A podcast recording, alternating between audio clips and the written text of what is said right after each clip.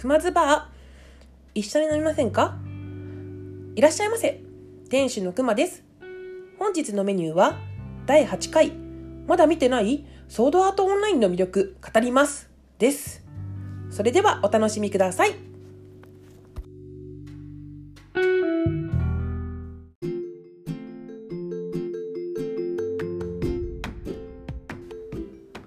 開店キャンペーンといたしまして現在ハッシュタグをつけて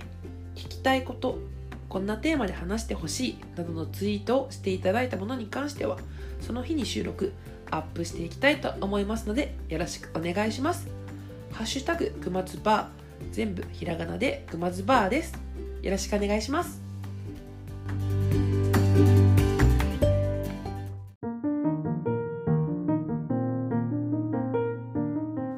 昨日と今日はですね久々にねバイトに行ってきました。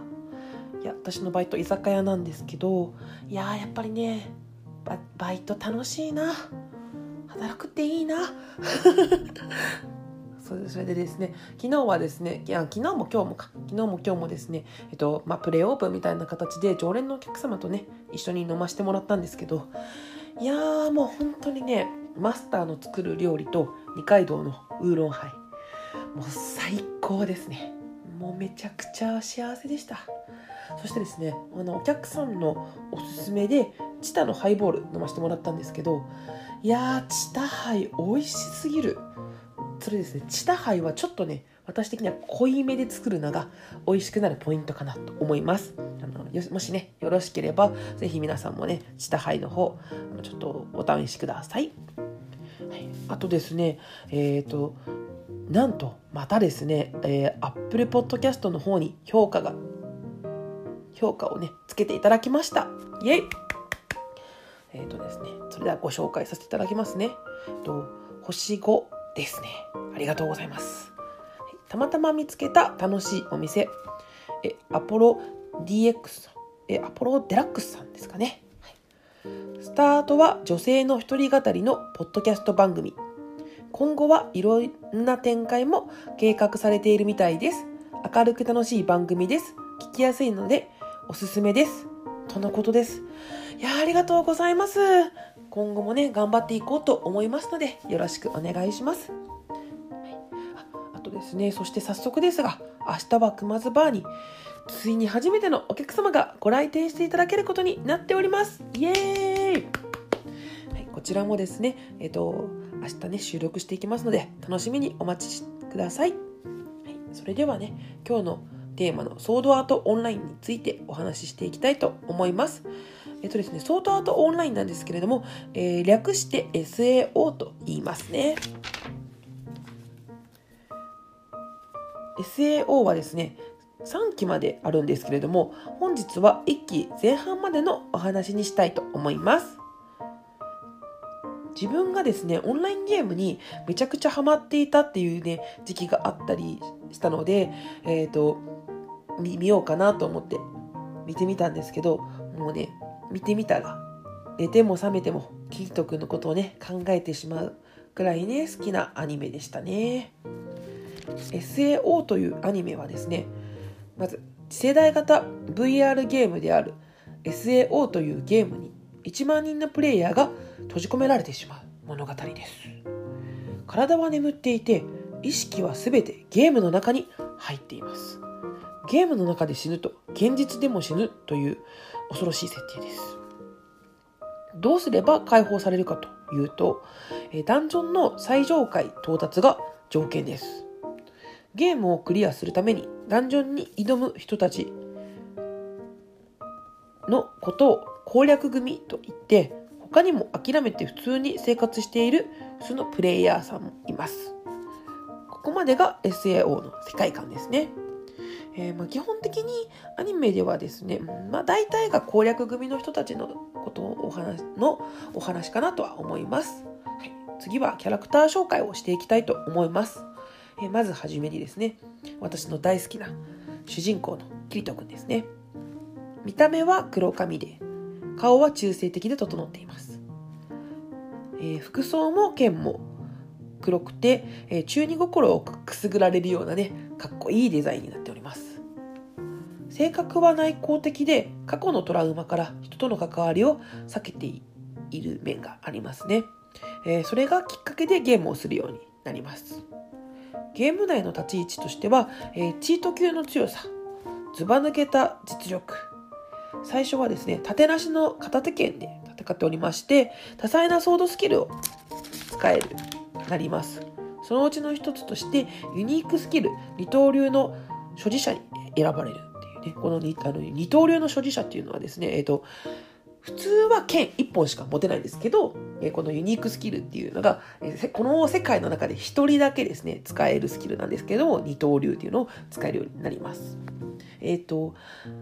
SAO 自体がですね、えハーレムもののアニメなので、え登場するキャラクター全員がですね、キリト君を好きになります。はい。えー、まあ、私もですね、あの、同じようにキリト君のことを好きになりましたね。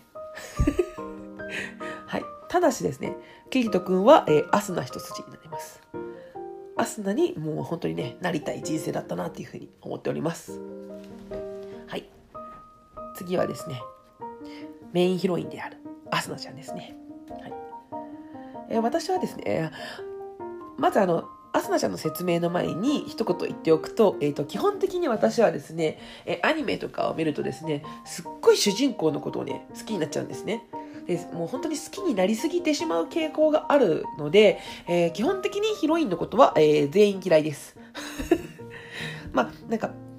メインヒロインだけはちょっとうまくいったパターンの子はちょっと無理みたいな最悪なね、あの、ところを持ってます。なんでちょっとあの、アスナちゃんのね、えー、紹介に関しては、えっと、ウィキから抜粋させていただきますね。えっと、見た目は栗色の髪の毛で、スタイルが抜群の女の子です。えー、と、周りを立てる気遣い気遣いの人であり、好奇心が強いですね。えー、努力家でエリートコースを歩んできた令嬢になります。はいえー、次がゆいちゃんです。えー、見た目は、見た目、性格ともに、えー、幼い女の子ですね。キリトとアスナのことをパパ、ママと呼びます。えっ、ー、と、基本的にちょっとネタバレにつながってしまうので、これだけしか言えません。はい。それではですね、えーと、私の好きなシーンを4つ紹介していきたいと思います。まず1つ目はですね、キリト君がですね、一時期所属した、えー、月夜の黒猫団っていうギルドがあるんですけれども、えー、そちらに、えっ、ー、と、サチっていう女の子がいますね。えー、そちらの女の子がですね、サチは、えー、すごく後ろ向きな性格の子でして、えー、自分は弱いからすぐにこの世界では生き残ることはできないというふうに思っております。えーそしてですね、そのギルドの方が、え全滅してしまうんですね。そのことをキリト君がすごく気にしていて自分を責めてしまい、その半、え、責めてしまうんですけれども、半年後にですね、その、サチが残した遺言が見つかるんですね。えー、この内容はちょっとアニメをね、ぜひ見てほしいんですけれども、私はあの、一緒にね、キリト君と一緒に聞きながら、私はもう、号泣しましたね。はい。と2つ目は、えー、サチの話の少し後ぐらいなんですけれども、えー、キリト君がビーストテーマのシリカをね、助けるシーンっていうのがね、あるんですけれども、えー、ね、シリカが、シリカのことをね、助けて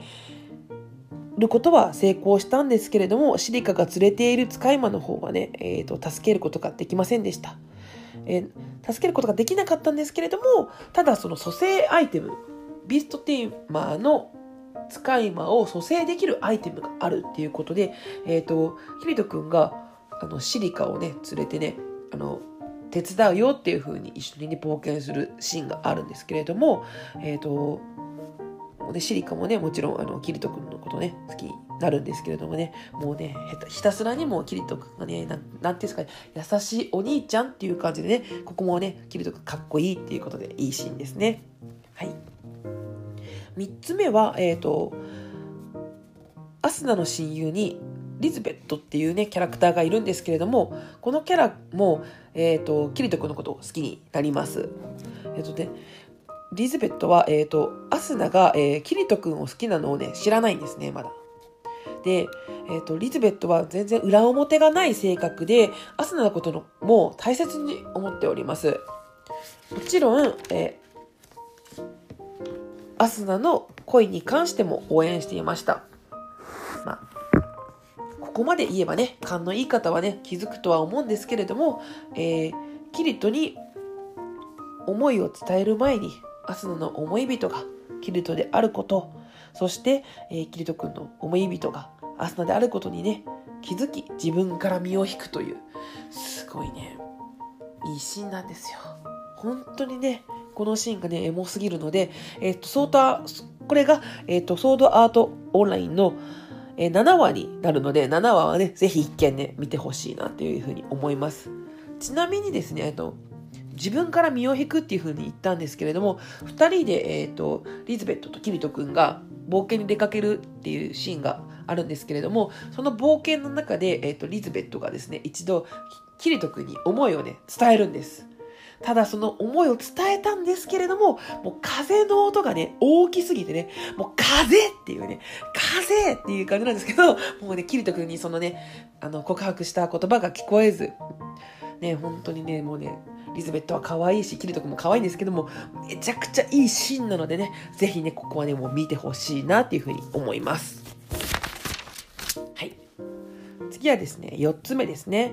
4つ目は、えっ、ー、と、さっき、先ほどですね、ネタバレでほとんど話せないよっていう風に言ったゆいの話なんですけれども、ゆいは、えっ、ー、と、まずですね、2人に記憶のない状態で出会います。えっ、と、プレイヤーにはそれぞれですね、えっ、と、カーソルっていうのがあるんですけれども、プレイヤー特有のそのカーソルがゆいちゃんにはありません。で、プレイヤーの心が、えっと、実は読めるような感じで、えー、ちょっとね、普通のプレイヤーとはちょっと違うなっていう感じがちょ若干ね、出ています。こちらはね、ね、うんと、詳しい説明はちょっと話が長くなってしまうので省略して話しますけど、えっと、このし、この話までにですね、攻略組で、最前線でね、戦うことに、えっと、キリト君とアスナは疲れてしまっていて、えっと、隠居を始めたんですね。で、その時に、えユイと出会います。そして、えっと、ゆいちゃんに、えっ、ー、と、パパ、ママというふうに呼ばれて、本当の家族のように3人でね、幸せに暮らします。いや、ほのぼのしたね、この幸せな生活を見ていると、あの、先ほどまで行われていたデスゲーム、もう命をね、かけてね、ダンジョン攻略などをね、してきた、こういうね、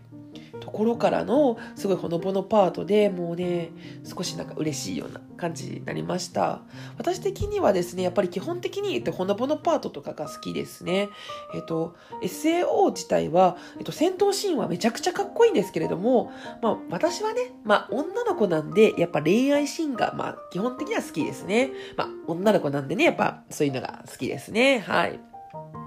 まあ、ただちょっとキート君と、えまあ、アスナの運命なのか、またね、ダンジョンに行くことになっちゃうんですよね。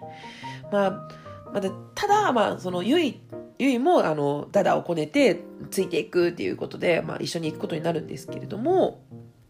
最初はね、順調に、あの、ダンジョン進んでいくんですけれども、同行者がトラップに引っかかってしまうんです。そしてですね、キリトと、キリト君とアスナがですね、えっ、ー、と、すごい強い選手の2人なんですけれども、この2人の力をもってしてもなんとピンチに陥ってしまうんですね。ただですね、ここからのシーンがね、もうね、すごいいいんですけれども、もう本当にネタバレになってしまうので、言えないんですね。ただね、もうね、ま、まこっから先の話をね、ざっくりお伝えすると、まあ、ゆいの正体がね、ここで分かって、まあ、この先の展開は何かは言えないんですけど、この先にえ私が泣きます。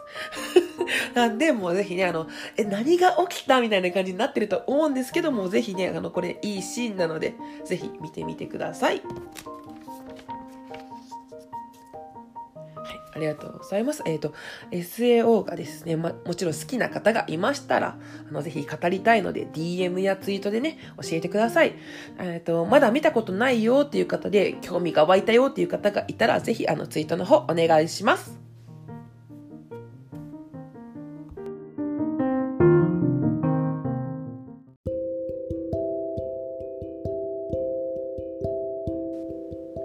本日のメニューはいかがでしたでしょうか？